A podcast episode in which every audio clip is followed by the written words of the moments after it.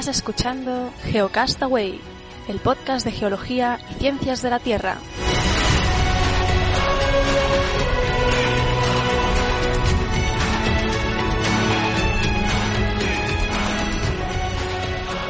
Saludos geonófagos del mundo, bienvenidos a Geocastaway en su edición semanal de octubre. Hoy es 22 de octubre del 2015 y nada, conmigo Vicente, ¿qué tal? ¿Cómo estás?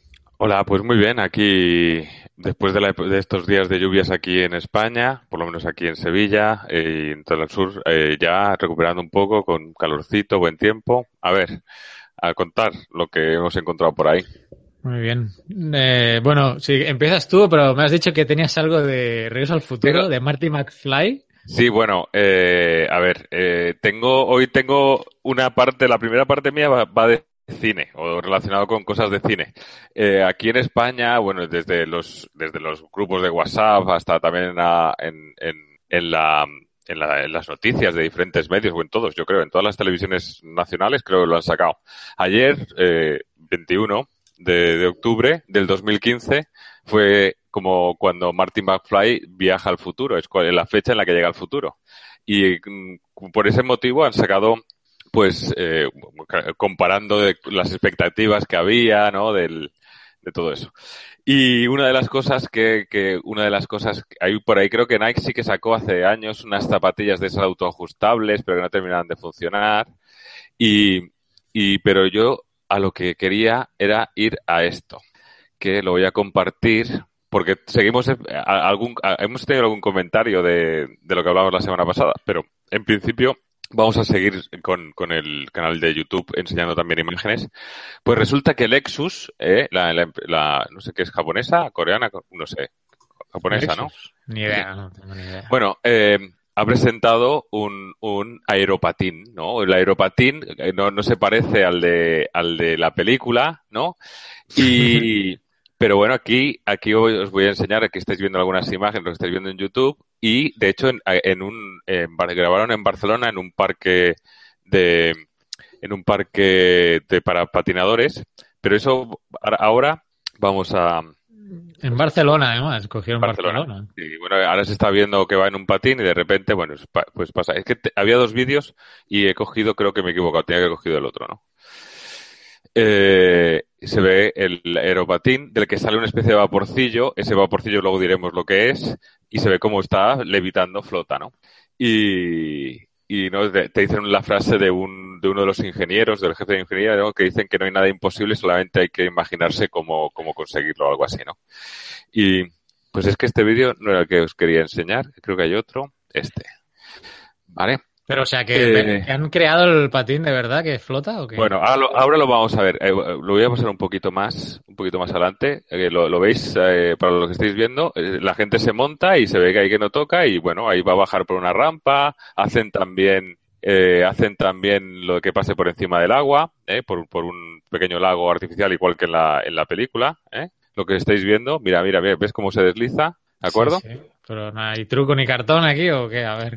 me Sí que hay en- truco y cartón. Sí que hay truco y cartón. ascuas. Sí que hay truco y cartón. Eh, lo he encontrado en, en otra página que hablaba de esto, ¿no? Aquí se ven diferentes imágenes. Sobre, fijaos en esta que estamos viendo ahora especialmente.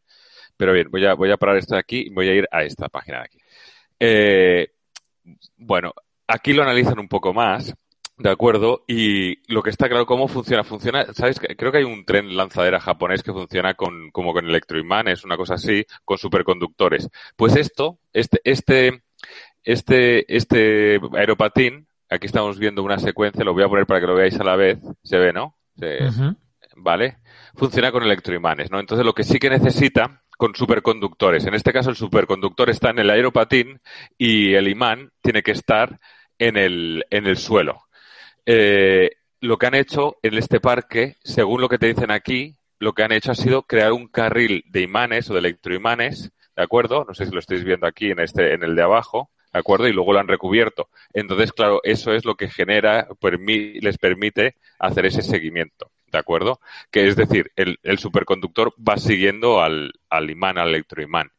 Para que ese superconductor funcione, lo que sí que es cierto es que necesita estar, aparte del material ya de por sí, necesita estar refrigerado a una temperatura parece que de menos 180 grados centígrados, eh, que tienen que recargar cada 20 minutos. Y es el, el humillo es el nitrógeno líquido que se utiliza para conseguir esa refrigeración, ¿no?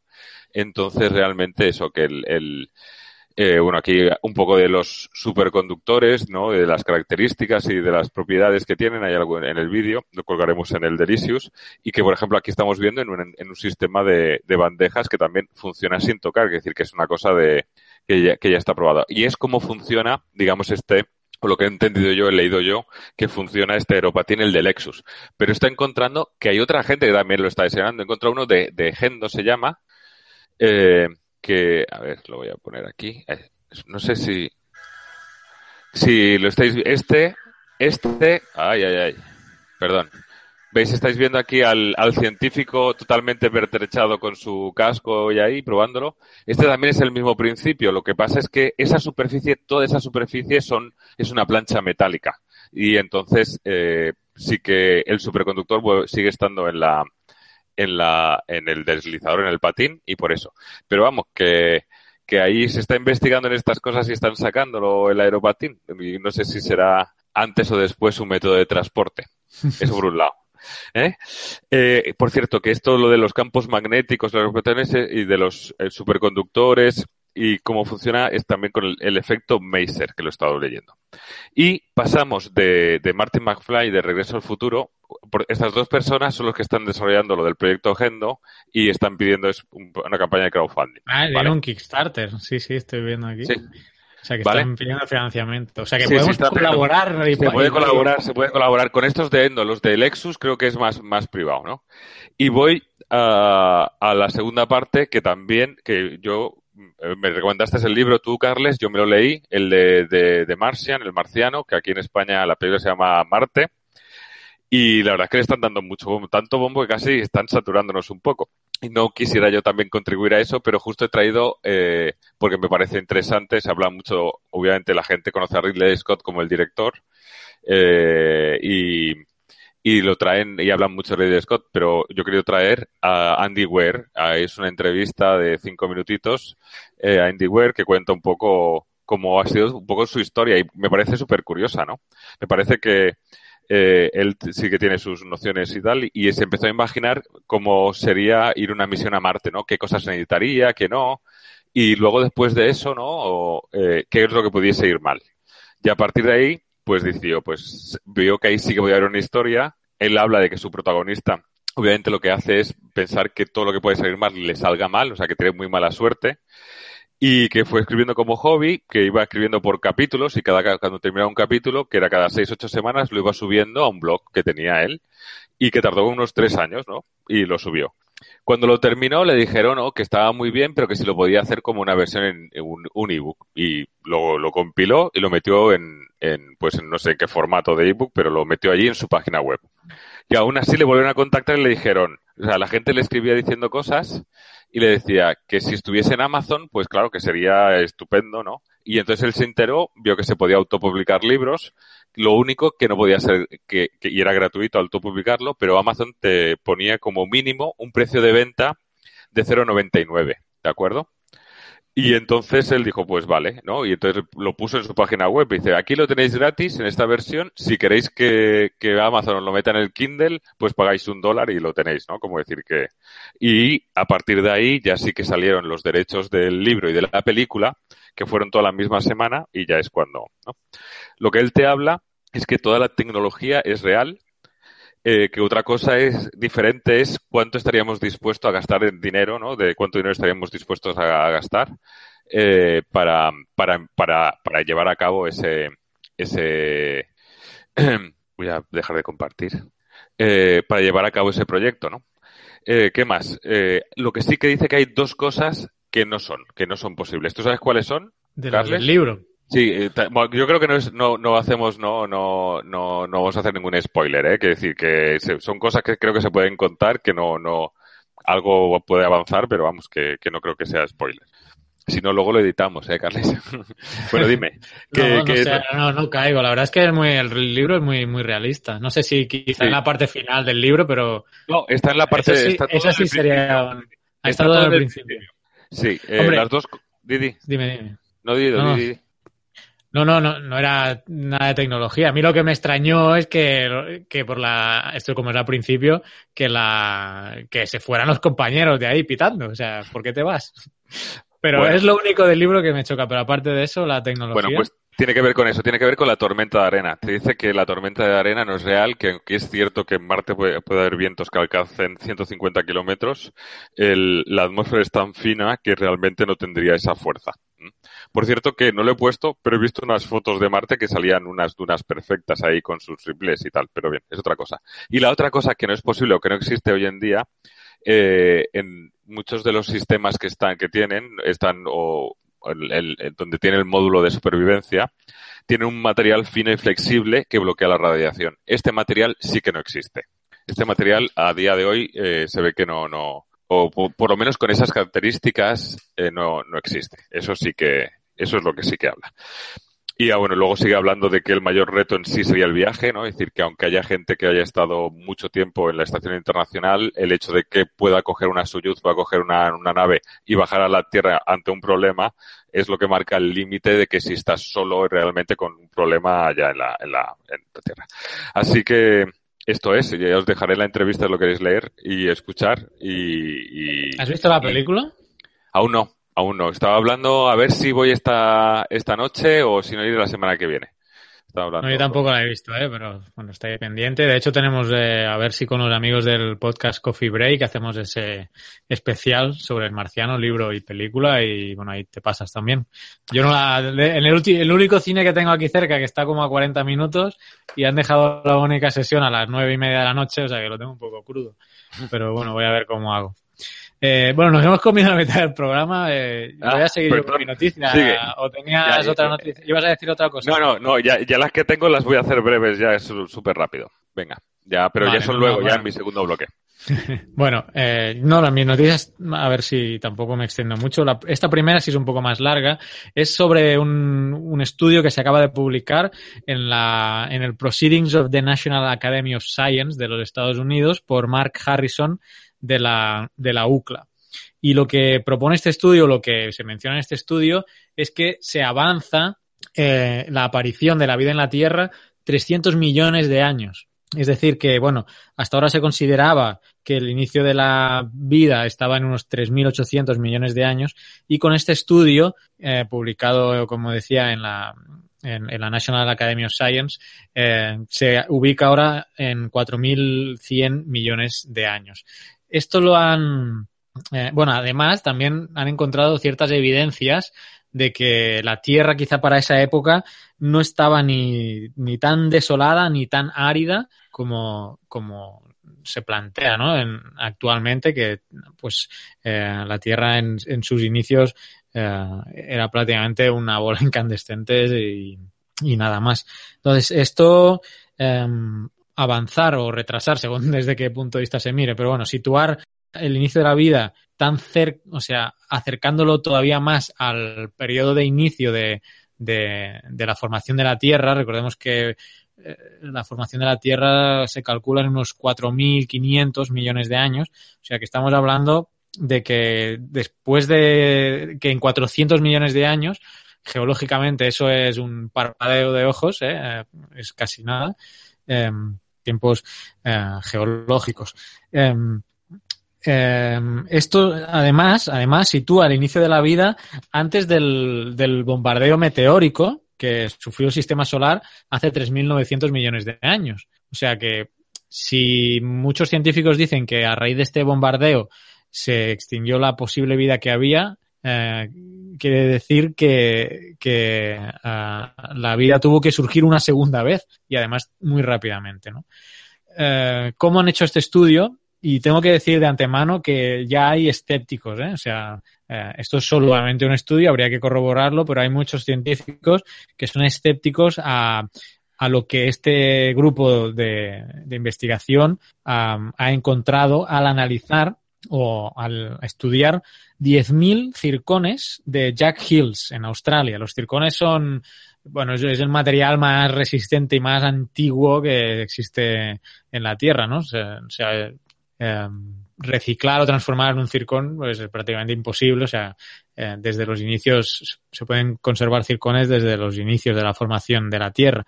Pues dentro de estos circones se han encontrado pequeñas trazas de, de grafito, de grafito. Y como sabemos, pues el grafito está compuesto de, carbono, eh, igual que el diamante. El diamante y el grafito están hechos de carbono, solo que las propiedades de uno y de otro son totalmente diferentes. Pero el carbono, eh, considerado en este estudio que es carbono primario, o sea, carbono que, que se ha incluido de, no de ningún reciclaje posterior dentro de estos circones, sino que es un carbono primario y que Ah, pues sabemos todos que el carbono tiene una estrecha relación con un origen uh, biogénico. Los que estéis en YouTube, aquí estáis viendo um, el estudio precisamente que se puede descargar uh, en PDF y aquí se ven los, se ve el circón y con las marcas o las trazas de este grafito em, que en el estudio pues asocian a una a, a un a un carbono primario que indicaría ya un, un origen biogénico en, esa época. Los escépticos dicen que, uh, que hay que ir con cuidado, que ese grafito puede, puede haber llegado ahí uh, de otra manera y no ser uh, un carbono primario que esté, que esté contenido estos circones y por tanto no ser de, esa época. En fin, la polémica está servida y de todas formas, si, si de ser verdad este, estos resultados, pues tendríamos que avanzar la, el inicio de la vida a, un origen más próximo, incluso a la formación ¿no? de, la Tierra. O sea que, bueno, interesante, habrá que ver si hay estudios que refutan o, o corroboran uh, estos resultados. Y esta era mi primera noticia. Pues nada, voy a continuar yo con una miscelánea, pero voy a decir primero un tweet de de una tal Rachel Apple, de, que es una empleada de Microsoft, que se ha hecho muy famoso en Estados Unidos, ha hecho, ¿no?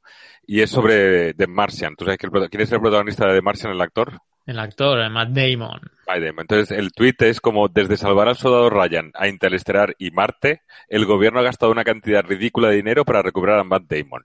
¿Eh? ¿Para qué lo... es que eso te iba a decir, porque hay, hay creo que son claro, tres claro. personajes que salen en el claro. Interstellar y que salen en Salvador Salvador Ryan y, y, Marte, con lo cual dice no, que pero incluso. Y la chica, hay una chica, una de las chicas sale en, en, en Interstellar, la hija, la hija de... la que hace la hija de... No he visto de aún. ¿Perdón? ¿Qué? ¿Perdón? No he visto Interestelar aún. No, he visto, no lo he visto. ¿No has visto Interstellar? ¿Has dicho que no has visto Interstellar? Bueno, Pero la tengo que ver, la tengo pendiente. te No voy te a regañar después. Bueno, voy a seguir con mis noticias. Eh, sigo. Eh, sigo también pidiendo eh, una, un, un profesor eh, necesita 224 dólares. No estamos hablando tampoco de gran cantidad. ¿eh? Eh, ¿Y para qué los necesita? Pues porque tiene un grupo de estudiantes que quieren saber y lo que quiere comprar son rocas. Quiere comprar rocas para que los puedan, las puedan medir, comparar, clasificar, para saber si son metamórficas, tal, tal, tal. Y entonces aquí está, lleva, lleva eh, con cuatro donantes 80 dólares y pero necesita llegar a 224 do- dólares, eh, dólares. No estamos hablando de miles de dólares, no dólares, ¿no? Y entonces aquí está 124.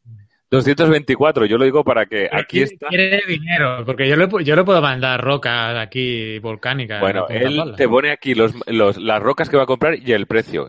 El precio pone, pone la a, orbrena frivolita, la moscovita, la pirita masiva, calcita, biotita, cuarzo, tal, tal, tal, hematita, vale. Y pone los precios aquí. No sé, supongo que será de los comprar directamente de una página de internet y ve, porque son 10,08 dólares, 8,96, 8,15. Aquí están los precios ordenados, todos los obsidiana, 223,50. Bueno, después lo, bueno, lo vas a poner en Delicious, ¿no? Le voy a- le voy Y a está ya puesto en. Delicios. Sí, sí.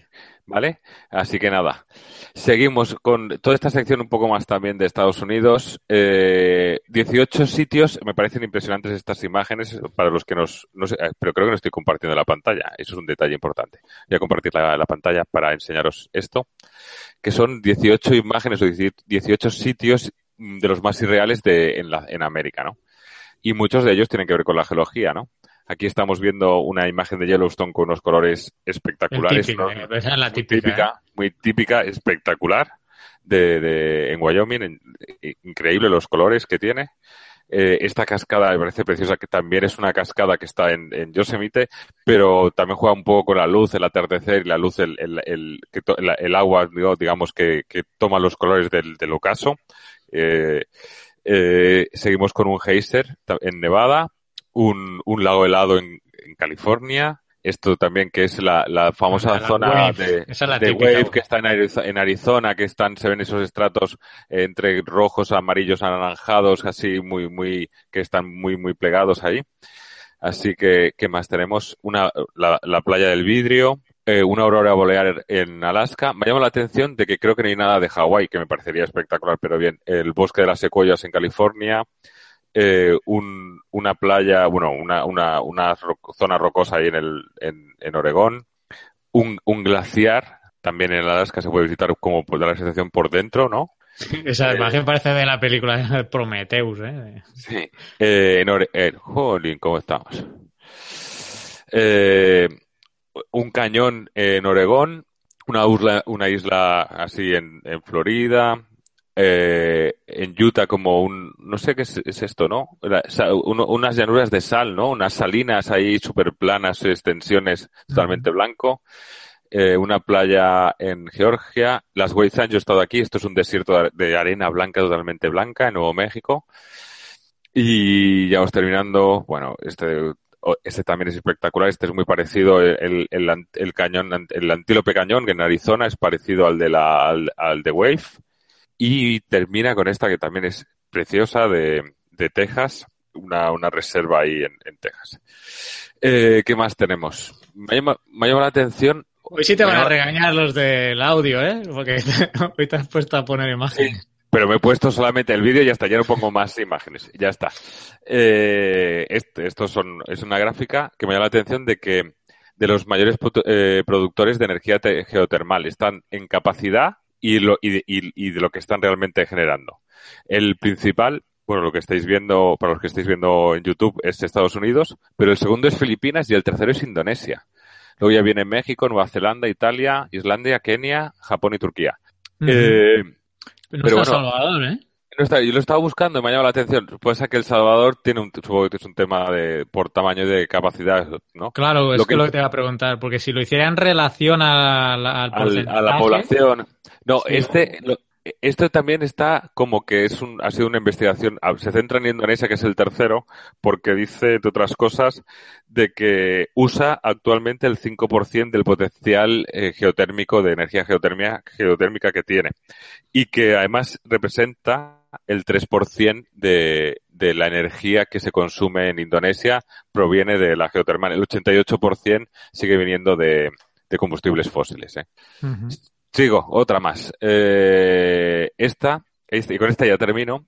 Eh, tampoco voy a entrar mucho en detalle, eh, pero resulta ser que han podido identificar, eh, creo que ha salido en varios, en varios medios de comunicación también, esta es de la página directamente de la NASA, como una enana, una estrella enana blanca, eh, por su, por su, por, por su, por la, por la fuerza de la gravedad y de la atracción, vaporiza un pequeño planeta, ¿no? Y entonces se ha podido observar como los, como que, no se correspondía al paso de un planeta, sino a los restos, ¿no? Al estar tan cerca de la estrella blanca, lo, lo ha vapor, hablan de vaporizado, ¿no? De lo ha destruido, lo, lo ha machacado por, por temas de gravitatorios.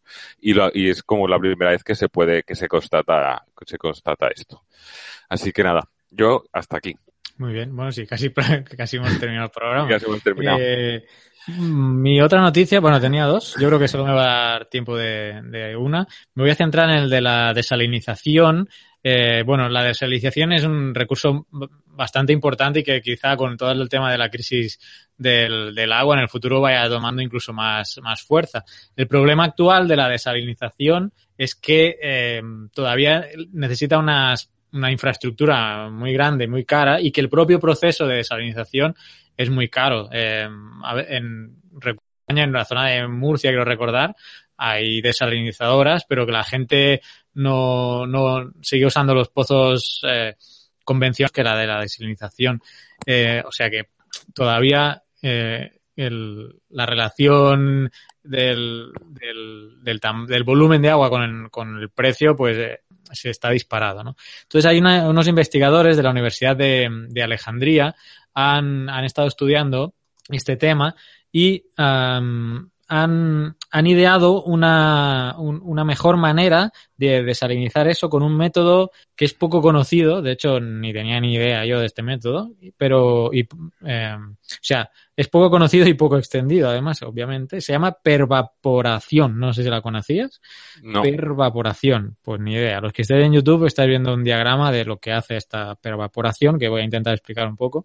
Eh, este proceso es más sencillo que el de la desalinización clásica, que es con osmosis inversa. Y no sé si habéis visto algún documental o alguna planta de desalinización, pero que utiliza, tiene que utilizar un montón de filtros eh, para, para, separar el, agua de, la sal. ¿no? Eh, este método además es, es, más barato en teoría y, uh, y el, el, costo aquí serían las membranas. Estas membranas sí serían muy caras y que es precisamente donde estos investigadores han mejorado este, uh, este tema. Han hecho unas membranas que son más baratas. Eh, el estudio se ha publicado en una revista Water Science and Technology, Technology y eh, bueno, y en, teoría, pues lo que pretende es abaratar todo este tema de la desalinización y que en un futuro sea más, más accesible. Eh, he buscado qué es la pervaporación y aquí os lo voy a comentar. Aquí tenéis el diagrama, los que estén en YouTube. Es una técnica de separación con, con estas membranas que consiste en el transporte de manera selectiva a través de una membrana que es polimérica, no porosa. Y el secreto aquí es que es desde una fase líquida a una fase gaseosa. O sea, el vapor permeado se recolecta como líquido previa condensación. ¿eh? La pervaporación implica un cambio de fase, líquido-vapor. O sea, una, una, idea curiosa que no, que no conocía y que se llama pervaporación y que pues estos investigadores han conseguido una esta, esta membrana polimérica pues que no sea tan cara como, como estaba siendo hasta ahora. Eh, recuerdo aquí la que habíamos hablado de la, desa, de la desalinizadora de la, del Vázquez Figueroa, los que sí, nos siguen, desde los que nos siguen ya desde casi nuestros inicios sabrán de qué estoy hablando, si no, eh, los que no hayáis escuchado esa entrevista, buscad en nuestro blog ahí una entrevista que le hicimos a, a Alberto Vázquez Figueroa, sí, sí, el escritor y también inventor, um, porque planteaba un método bastante revolucionario sobre la desalinización um, usando la gravedad, usando columnas osmosis, de agua. Osmosis inversa, ¿no? ¿Era? O... Sí, sí. No, pero ahí el secreto era que para, a ver si me acuerdo bien, para desalinizar, las desalinizadoras tienen que, tienen que uh, tener una presión para que pase el agua, obviamente, a través de la, de las membranas. Y eso son no recuerdo exactamente cuánto era, pero pueden ser 7000 atmósferas, no sé, quizás estoy diciendo una barbaridad. Son muchas atmósferas. Esa, eh, la cantidad de atmósferas no sé cuánto era, pero la cantidad de agua que representa esa presión son 700 metros de columna de agua. Es decir, tengo 700 metros en vertical de columna de agua, la presión en la base es lo que yo necesito para desalinizar en un proceso de osmosis, ¿no? Entonces él planteaba, estoy esquematizando mucho, pero planteaba hacer un, una perforación de 700 metros, llenarla de agua salada y automáticamente eh, se me desaliniza porque tengo esa presión en, la base. ¿no? Bueno, es muy esquemático, por eso os recomiendo que vayáis a, la entrevista que le hicimos hace varios años ya. ¿eh? Uh, pero si buscáis ahí salinización o Vázquez Figueroa en nuestro blog, ahí va a estar esa entrevista. Nos hemos pasado el tiempo. Eh, tenemos que comentar un par de cosas que no recuerdo. Una es de los bitácoras, premios bitácoras, creo que estamos en el 40 y envió un Twitter uh, Pedro Castiñeiras que nos decía, bueno, enviando uh, la posición y pues nada, alentando a la gente a, que nos votara. Podéis entrar en geocastaway.com barra bitácoras o si no en el banner que está en la página web. Mi madre, mi madre me comentaba que había votado, pero eh, si no estás registrado en bitácoras, luego te aparece en blanco el formulario y no sabes dónde tienes que rellenarlo. Si ya estás registrado en bitácoras, se te rellena automáticamente. Pero si no, si no, pues os vais a la parte de podcasters, donde pone mejor podcaster o algo así. Lo que pasa es que creo que se puede votar, la- se puede votar varias veces. No, o sea, para ahí Este año creo que no, ¿no? puedes votar a cinco diferentes. O sea, Pero- cada categoría puedes votar cinco blogs diferentes por categoría. Tú te refieres a si nos pueden votar en diferentes categorías. No, si no pueden votar todos los días. No, no, no, no. Vaya es pues. un solo voto porque Ah, como te tienes que registrar, ahí quedas. Ahí quedas. Pero bueno, eso, si no sabéis dónde de, de las categorías, ahí vais a Podcaster. Está abajo la- del todo. la web. Es la, la última de. Hay dos columnas, la última a la izquierda, la de podcaster. Abajo. Sí, y ahí ponéis, ponéis la URL en nuestra web y, ya queda registrado ahí. Y nada, y lo otro que ibas a comentar era, bueno, que Oscar fue a recoger el premio. Dilo, Y nada. Nada, eso que fue a recoger el premio, nos dieron un diplomita para, para eso, el programa y que nada, que estaban muy contentos, muy orgullosos, que lo puedo compartir también con, con Marisa, que coincidió con, con, con, con Oscar allí, o Oscar con ella allí, con unas alumnas, que iba Marisa con unas alumnas. Así que nada, que lo pasó muy bien y que nada, así que ya poco más, no tenemos tampoco tiempo para mucho más. No, la semana que viene es el mensual, ahí que nos cuente Oscar un poco más sobre, sobre el evento. Así que, bueno, lo dejamos aquí, que nos hemos pasado un poco de la media hora.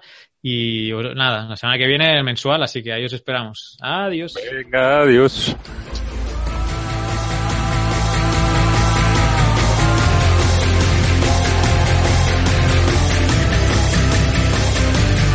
Envíanos tus comentarios, preguntas o sugerencias a geocastaway.gmail.com.